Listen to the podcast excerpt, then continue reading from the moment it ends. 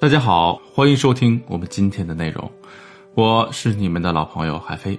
如果你在感情中遇到了情感问题，可以添加微信文姬零幺幺，主动找到我们，我们这边的专业导师团队会为你制定最科学的解决方案。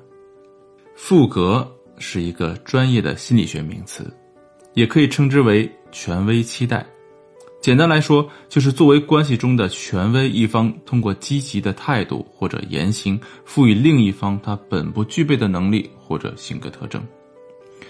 精神分析学派认为啊，人都有自恋情节，这个自恋指的是希望自己是好的、正确的，是被喜欢和被接纳的。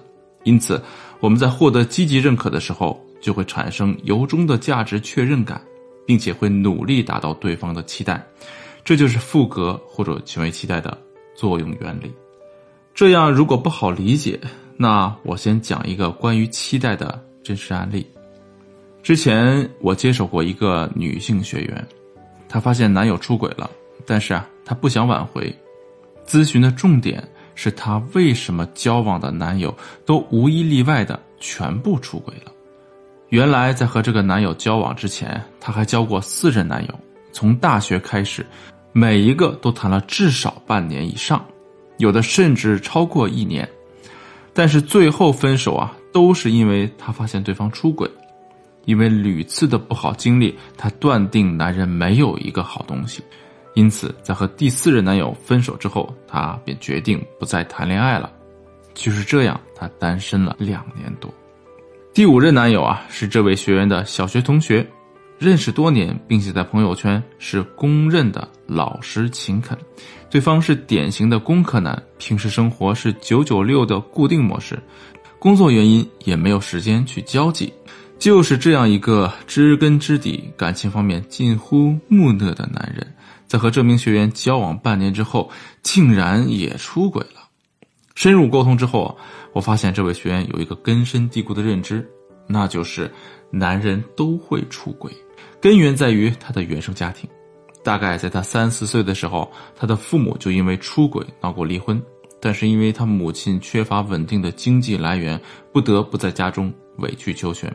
小小年纪啊，他就成为母亲的情感寄托，母亲也常常向他倾诉自己如何委屈，男人如何不靠谱，这就形成了学员对男人的期待，虽然是个负面期待，因为自恋情节呀。也就是要证明自己是对的，他在后来的关系里都会下意识的寻找可能出轨的伴侣，甚至另一半看起来没有出轨的可能性，他也一定会勾起对方出轨的欲望，比如查手机，要求对方解释每一个异性朋友的来源。这听起来像受害者有罪论，但实际上他确实是这样做了。通过这样一个案例啊，我们可以清楚的看到。当一个人有了期待，不管这个期待是积极的还是消极的，他都一定会在各个方面努力去实现这个期待，而对方受到他的影响，也会逐渐的认同他的期待，进而成为实现这个期待的协作者。既然消极期待能够产生这样的影响，积极期待是不是就可以帮助我们维护关系呢？答案是肯定的，这就是赋格的意义。如何实现赋格的正向作用呢？这里教你三个实用的小技巧。第一，成为关系中真正的强势方。女人在关系中或多或少会有些强势的表现，哪怕是相对缺乏安全感的焦虑者，他们看似是在等待对方提供安全感，但其实啊，他们有更多主动索取的动作，比如。主动联系，要求对方反馈某些信息，这些行为从客观角度来看就是强势入侵的举动。当然，这种行为的出发点不是好的，所以它对关系有一定的破坏性。但是，如果你成为温和的强势者，对方就能够正确理解到你的用意，也就能够成为关系中真正的强势方。怎么温和呢？很简单，比如对方因为临时加班不得不放你鸽子的时候啊。你可以对他说：“没事，你去忙吧。我知道，即使你人在公司，心也是和我在一起的，对吧？等你忙完，我们再去约会就好了。”这样说的作用有两个：一是提醒他你认为他具有某些特质，这样呢，他就会不自觉地调整自己的行为；以便符合你的期待；二是你向他提出补偿方案，但并不会显得强势。在对方看来，你是完全在替他着想，而不是在提要求。不是气势汹汹，就是强势。真正的强势啊，不会让人觉得被攻击，温和才是真正的强大。第二，弱化语言的作用。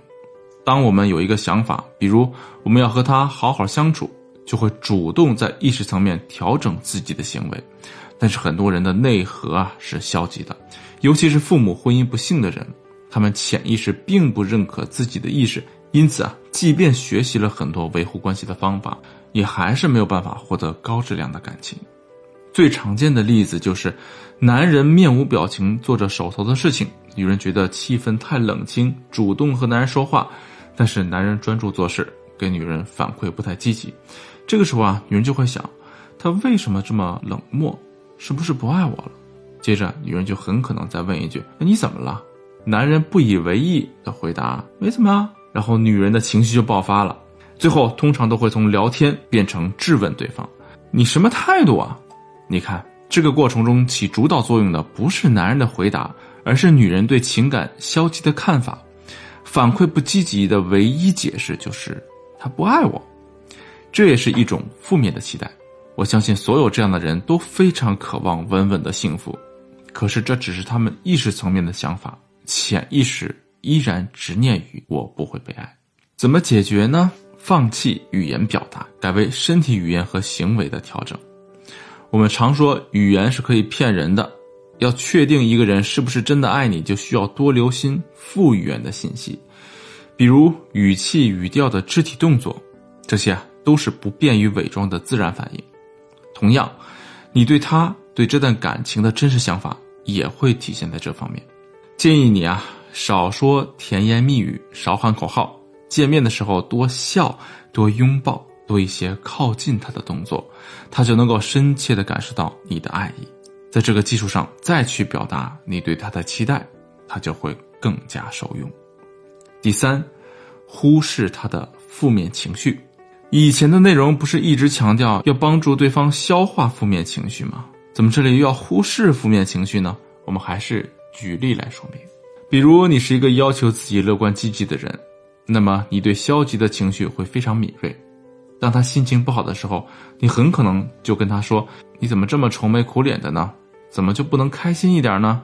这种话在对方看来就是你在提醒他，他总是在消极的时候被你注意到，而且他收获的是贬低和批评，所以他接收到的期待是：我是不被喜欢的。如果你平常很少表达真心的肯定，只是批评对方不够好的地方，还希望通过这种督促来让对方变得积极，那很可能最终只会加剧他内心深处的自卑。比起对负面情绪的关注，你更需要放大的是他开心时的感受。如果以上三种副歌的方式啊，你都能够完全掌握，那么你的伴侣，就很有可能会在不知不觉间成为你理想的另一半。赶紧去实践中练习起来吧！如果呢，使用起来仍然觉得有些难度，可以添加微信文姬零幺幺，文姬的全拼零幺幺，来获取导师针对性的指导。好了，今天的内容就到这里，我是海飞，我们下期见。